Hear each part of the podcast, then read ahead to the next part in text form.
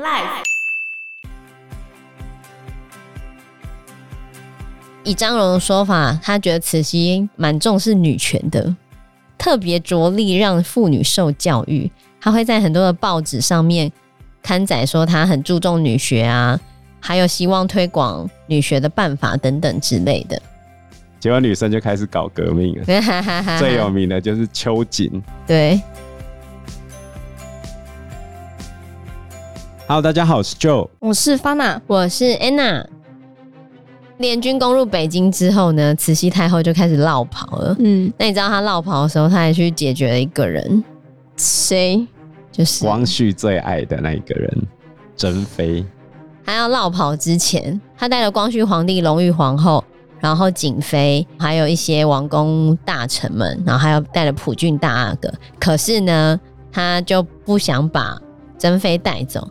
但是他不想把珍妃带走，他也不能够让珍妃在那边，他怕珍妃留在紫禁城里面，可能会被外国人玷污或什么之类的。嗯、所以他就带了太监崔玉贵跟王祥，好这些人，跑去关珍妃的地方，准备要处理珍妃。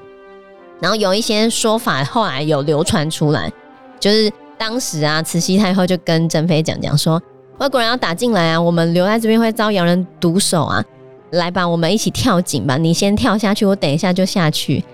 然后珍妃就说不要啊，不要啊，而且珍妃那时候还跟他说，皇上不可以走啊，皇上应该要留下来主持大局。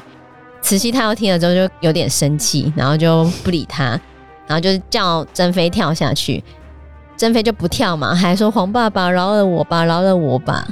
慈禧太后她就开始叫崔玉贵把他弄下去，推他。对，然后来崔玉贵就说：“主人赶快下去，你下去之后我就会跟着你下去喽。”然后珍妃还跟他说：“你不配啊，因为你是太监，凭什么跟我一起下去？”哦。但后面慈禧就突然大声说的：“把他扔下去吧。”然后珍妃就被丢进去井里面了，所以应该是崔玉贵把他推下去的。然后他死了之后呢，慈禧就带着这一群人赶快仓皇逃跑。那他仓皇逃跑的时候，他还把自己打扮成普通老太太的样子，头发就梳成汉人老太太的样子。他还有马车可以坐，然后就坐在车子里面赶快跑出去。嗯。可是因为那时候乱七八糟的嘛，然后也没有人可以帮他交通管制，他们就逃得非常的慢。他们先逃到颐和园，可他们在颐和园之后稍作停留之后，然后就开始陆续往西逃跑。中间一路上呢，非常的辛苦，因为没有钱，东西都没有办法带出来。然后经过一些城镇啊，很多城镇的地方官可能都装作不知道，我就不想理他们。刚开始的时候还没东西吃，是太监们去旁边找了一些小米啊、绿豆熬成粥。然后让慈禧太后吃，让光绪皇帝吃，其他人可能就没东西吃，没东西吃了就要去旁边田里面随便找东西吃，这样子很辛苦的逃难生活。刚开始的时候，到后面终于逃到了山西。山西呢，就是一开始山东那个让义和团壮大的玉贤，然后到了山西的时候，哇，玉贤带领了一大堆人去恭迎慈禧太后。他们怎么知道他要来？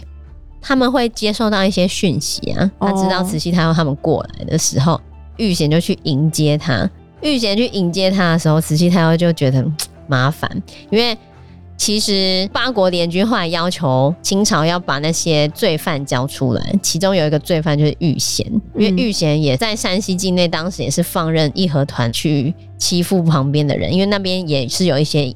义和团的团民们，然后当初他也是让义和团壮大的，嗯、所以玉贤根本就是罪魁祸首之一。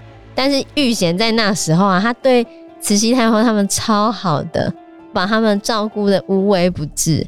然后慈禧太后也不可能一开始就翻脸嘛，嗯、就先骂骂他说都是你惹出来的，反正就在按奶下讲一些有的没有的场面话，对，就讲一些场面话。后来他就有在山西待一阵子，但是。他待一阵子之后呢，他还是继续往西跑。他最终跑到陕西的时候，就有留在陕西。他就跑到西安去了。对哦，这个逃亡的路程是非常辛苦的。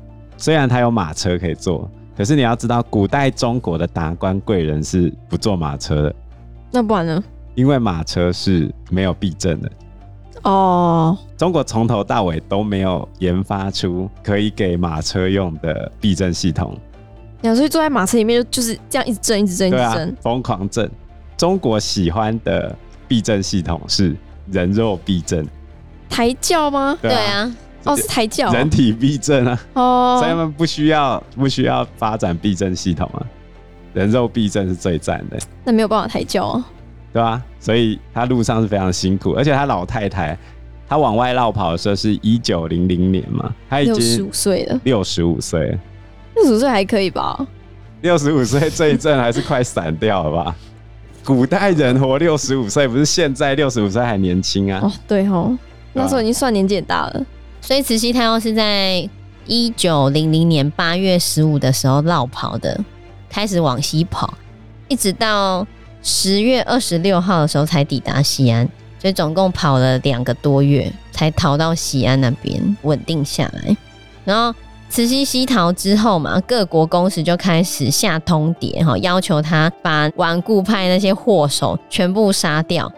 所以在各国列强威逼之下，一开始慈禧太后还有采取一些拖延的手法，就说希望某一些人可以从轻处罚，但是列强们就觉得不行啊，都是那些大臣那边讲一些有的没有的，才会造成这么严重的结果。所以后来慈禧太后把列强要求的那些人能杀的差不多都杀了，有一些可能比较好的就让他在家喝毒药死，有一些就是直接砍头嘛。我记得像大阿哥普俊的爸爸本来也是祸首之一，应该要被杀的，但最后呢，慈禧只有让他流放到新疆而已，哦，就没有杀了他爸爸。因为慈禧某种程度上觉得自己也有一些责任。所以后来他跟光绪皇帝都有下罪己诏，罪己就是骂自己啊，有点类似我们老师叫学生写悔过书啊，自己给自己写悔过书是吗？对对对，都是我不好，都是我的错。我们不是会写一个什么事件发生经过，对事件的反省啊，嗯、就是这样，就是同样的东西，就你犯错嘛，就叫你写个罪己诏这样子，然后给家长看，哦，他已经罪己了，已经知道错了哦，这样子。啊，这样他们是自己给自己看，要发表啊！我要发表给大家听。对对对，要给所有人看啊！就是我要骂自己啊，跟你讲事件经过，为什么我会做出这个这么专业的事情啊？但是这整个八国联军事件啊，虽然张荣并没有帮慈禧太后说话，啊，就是没有帮他说，嗯，八国联军也是不得已或干嘛，就是反正八国联军向各国宣战，本来就是慈禧太后做出的决定。这就真的是这样，没什么好说的。不过，我觉得张荣他后面的一些评价真的非常的有趣啊！他说流亡在西安的慈禧太后呢，还是中国不可撼动的统治者。他把流亡的危难转化为有利的因素，因为在西安的时候，他还是有接见很多的地方官。然后他在接见地方官的时候呢，大家看到慈禧跟光绪，就发现了两个反差之大。光绪看起来非常的虚弱、怯懦、萎靡不振的样子，嗯，然后慈禧呢，非常的聪慧强壮，说起话来滔滔不绝，人情世故非常的明澈，听人家讲没几句话就知道他的来意，所以八国联军的入侵不但没有损害慈禧的权力，反而增强了他的权威。我真的觉得他太与众不同了。我觉得没有损害他的权利这件事情，一半是对的。Oh. 我举一个例子，在慈禧死后，袁世凯立刻开始作乱。可是，在慈禧还活着的时候，他叫袁世凯把军权交出来，他就交出来，就这么乖。嗯，应该说，这时候的慈禧基本上就是清帝国本身了。当他挂了，清帝国就准备要挂了。即便是在八国联军的状态下，还是这个样子哦。可是，在八国联军的时候，也出了另外一件事情，叫做东南互保，就是直隶以南很多地方的总督巡抚，他们联合起来跟洋人说，那是慈禧自己的乱命，随便下命令，跟我们无关呐、啊。他们甚至还想要推举李鸿章出来当总统。对，这中间穿针引线最重要的一个人就是张之洞。张之洞一直是慈禧最为信任倚重的一个地方官员，结果连张之洞都背叛慈禧。可是，在整个事件结束之后，有没有去动张之洞？是没有的。他甚至还让张之洞展开了他想要的改革。所以，这就是慈禧的政治手腕。有些人会认为慈禧很保守，其实不对。他一直到最后的最后，他都还在试着透过改革，看能不能让清王朝延续下去。尤其是在他死之后，还要延续下去。但实际上是没办法。他死了之后，清帝国就完了。就是在整个八国联军结束之后，他们签订了辛丑合约嘛，该处理的事情处理完之后，慈禧太后他们一行人终于在一九零二年开始慢慢的回去。那慢慢的回去的路途中，他接见了很多地方官员哦、除了了解民情之外，也在推卸一些战争的责任啊，或者反正就全部推给讨好，还还有讨好地方重臣啊，就是跟地方解释说啊，我跟你讲怎样怎样怎样哈，开始做这些处理。那他怎么讨好地方重臣？因为地方重臣一直不断的要求改革，嗯，所以我们课本上有一个庚子后新政，嗯，就是从一九零一年开始签完辛丑条约了嘛，就开始。要挽回人心，嗯，那他最主要要挽回的也不是民众的人心，而是地方官员，尤其是张之洞为首的这一批汉人官员，他们已经快要不听话了。你要从整个政治结构来看的话，用一个比较难被中国人接受的讲法，其实整个中国在清朝是被来自满洲的女真人给殖民的殖民地，满洲帝国。呃，虽然它叫中国，但是它实际上是东北满洲人的殖民地。所以当汉人跳起来要反这些满洲人的时候，怎么办？于是慈禧太后采取的手段就是跟汉人分享权力。其实庚子后新政很大程度上就是要这个样子，让张之洞这些人起来跟他分享权力，希望汉人能帮满人过这一关。可是后来。汉人还是联手起来驱逐鞑虏，恢复中华，就是我们的孙中山。武昌起义就把清朝给割掉了嘛。那这个庚子后新政啊，其实有蛮多的支持的，在张荣的书里面也有提到，蛮多人民都很支持这样子的变法，因为他们可以看到，在西方的影响之下，很多城市都开始渐渐的越来越进步，越来越西化，所以他们不认为改革是不好的。所以慈禧太后开始有改革，其实你会发现庚子后新政它的很多变法的内容，有点像是戊戌变法，只是可能更多更广。他其实就把戊戌变法的核心精神拿过来用，但是你要搞清楚戊戌变法的主要核心人物就是汉人了，你要从满汉结构来理解整件事情。哦，就是我已经撑不下去了。你们要不要放我一条生路？我先把一些权利给你。所以后面慈禧太后不是要推立宪运动吗？嗯，当时候他们怎么劝慈禧太后愿意接受君主立宪这件事情？一方面当然是哄她。其实慈禧太后也不是很懂君主立宪这个事情。可是为什么有些满人官员也可以接受？就是事情已经严重到必须跟汉人互相分享权力的地步了。因为他认为立宪可以让他满人的权利继续延伸下去，他后面才会同意君主立宪。他原本一开始的想法，为什么去英国考察？因为英国的上议院就是贵族院。如果你按照贵族院的这个想法来说的话，贵族院就是满人嘛，那下议院再让汉人来参与嘛。哦。所以后来不是闹出一个事情叫皇族内阁吗？对对对。就是因为一开始要先成立上议院啊，后面看要不要再成立下议院嘛。哦。结果在前面就先被骂了。嗯。那庚子后新政呢？以张荣的书里面，他觉得这是一个里程碑式的变革，在这一段时期，中国的经济迅速的发展。这时候清政府的税收翻了快要两倍，然后。慈禧改革的部分有什么呢？好像是取消满汉通婚的禁令，因为他认为取消满汉通婚的禁令之后，可以让两个民族融合融合，开始对话。嗯，然后还有要求汉族的妇女不缠足，他认为这样是很好的，因为缠足其实非常伤害妇女，而且也会降低妇女的生产力，也伤害妇女的身心。而且缠足这个习俗其实已经由来已久，很难废除。所以他说，慈禧并不是强行禁止，他是慢慢的、慢慢的、慢慢的和缓的方式，希望把女性从家中、从男女隔离中解放出来。我觉得张荣写的非常女性主义，他就用慈禧是在为女性着想的说法来写这个政策。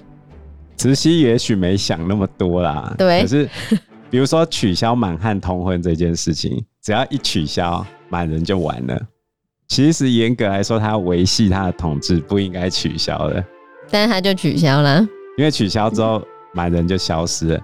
你现在到中国去，你找不出一个会写满文、会讲满洲话的满人，因为后来又有共产党，他刻意的去清洗掉满洲文化，嗯，就跟他们现在对新疆维吾尔人做的事情一样。但是没有人关心女真人，他就清朝嘛，然后。孙中山又把他们塑造成一个需要打倒的对象，啊大家都没有人可怜他。可是女真人跟西藏人跟维吾尔人一样，都遭遇了文化的灭顶之灾。所以你现在去讲女真文化在哪里？传统的女真文化几乎没有了。以张荣的说法，他觉得慈禧蛮重视女权的，而且他有讲到慈禧特别着力让妇女受教育。他会在很多的报纸上面刊载说他很注重女学啊，还有希望推广女学的办法等等之类的，就是开始解放妇女啊，创办女学这样子。结果女生就开始搞革命了，最有名的就是秋瑾。对，然后另外一个很大的改变就是教育制度，就在庚子后新政的时候，终于把从隋朝以来的科举制度解除了。这是张之洞这一派的人的要求。梁启超不是在戊戌变法的时候说成立京师大学堂吗？嗯，梁启超还没有讲到要废科举哦，结果张之洞更激进的说直接把科举给废了。梁启超当时候其实比较支持直接废掉，可是他后来回想起来之后，他其实是有点后悔的。为什么呢？其实这跟台湾现在政治也有点关系。原本中国的地方，中国那么大嘛。地方天高皇帝远，谁来管那种很偏远乡县的秩序？是谁来管的？就是没考上科举的这些读书人。嗯，本来这些读书人在乡里之间备受尊重。比如说今天出了什么事情，打官司，然后去找这些读书人帮忙嘛。甚至两边起了争执，也是找读书人来裁判嘛。结果突然。一系之间不考科举之后，请问你这些读书人的出路是什么？乡里的民众为什么会听这些读书人话？也许他们有一天会高中状元啊，中什么考试，对不对？变官老爷。嗯。现在他们完全不可能晋升哦，这就符合一句话了：百无一用是书生嘛。这些读书人一系之间完全没有任何用处了，出路瞬间被断了之后，乡里之间也没人听他们讲话。嗯。需不需要有人维持秩序？那乡下地方谁会来维持秩序呢？就出现了黑道的空间呢。所以黑金政治开始出现，就是从这时候开始的。中国的啊，所以学制的改变也是庚子后新政非常重要的部分。那在这段时间呢，出国留学其实是大受鼓励的，好，还会有很多奖学金援助。所以二十世纪初的头几年。中国出国人数其实达到将近一万人左右，算是蛮多的。不过，这种新教育、新思想呢，也为慈禧太后带来麻烦，因为这些年轻的汉人开始质疑跟反对满族的统治。这也是为什么集权政府都尽可能不要让人民接触到真实讯息的理由。因为你知道太多，你就会开始想要推翻政府，嗯、推翻专制集权的政府。因为大家点出问题很简单。你会一直质疑说，这些政治人物为什么要采取这个解决方案？为什么要有那么多大人的理由？就好像在家里面，爸妈为什么要管我？总是要管这个，总是要管那个。大人的理由怎么那么多呢？开始想造反了。我为什么不能骑摩托车？我为什么不能穿便服？我为什么不能染头发？没错。你要说大人的理由没有道理吗？也未必哦。但是有些事情很难解释吗？最简单的方式就是把它推翻了。可是这些年轻人把上面的这些大人物给推翻之后，自己上去，往往就变成自己讨厌的样子。因为你总算知道、嗯、上面人为什么会这样子做，他为什么这样想。对，嗯，因为不想下面人对你指手画脚，真的。所以小孩子长大之后，往往就变成自己最讨厌的那个样子。对。因为时间关系，我们这一集节目就到这边喽。有任何的建议都可以在留言区告诉我们，或者是直接在 Facebook 或者是 IG 留言我们，我们都会回应你哦。喜欢我们节目的话，欢迎按赞、订阅、加分享。如果喜欢我们今天的内容的话，也欢迎赞助我们一杯咖啡的钱，让我们可以走得更长更久。谢谢大家，谢谢大家，拜拜，拜拜，拜拜。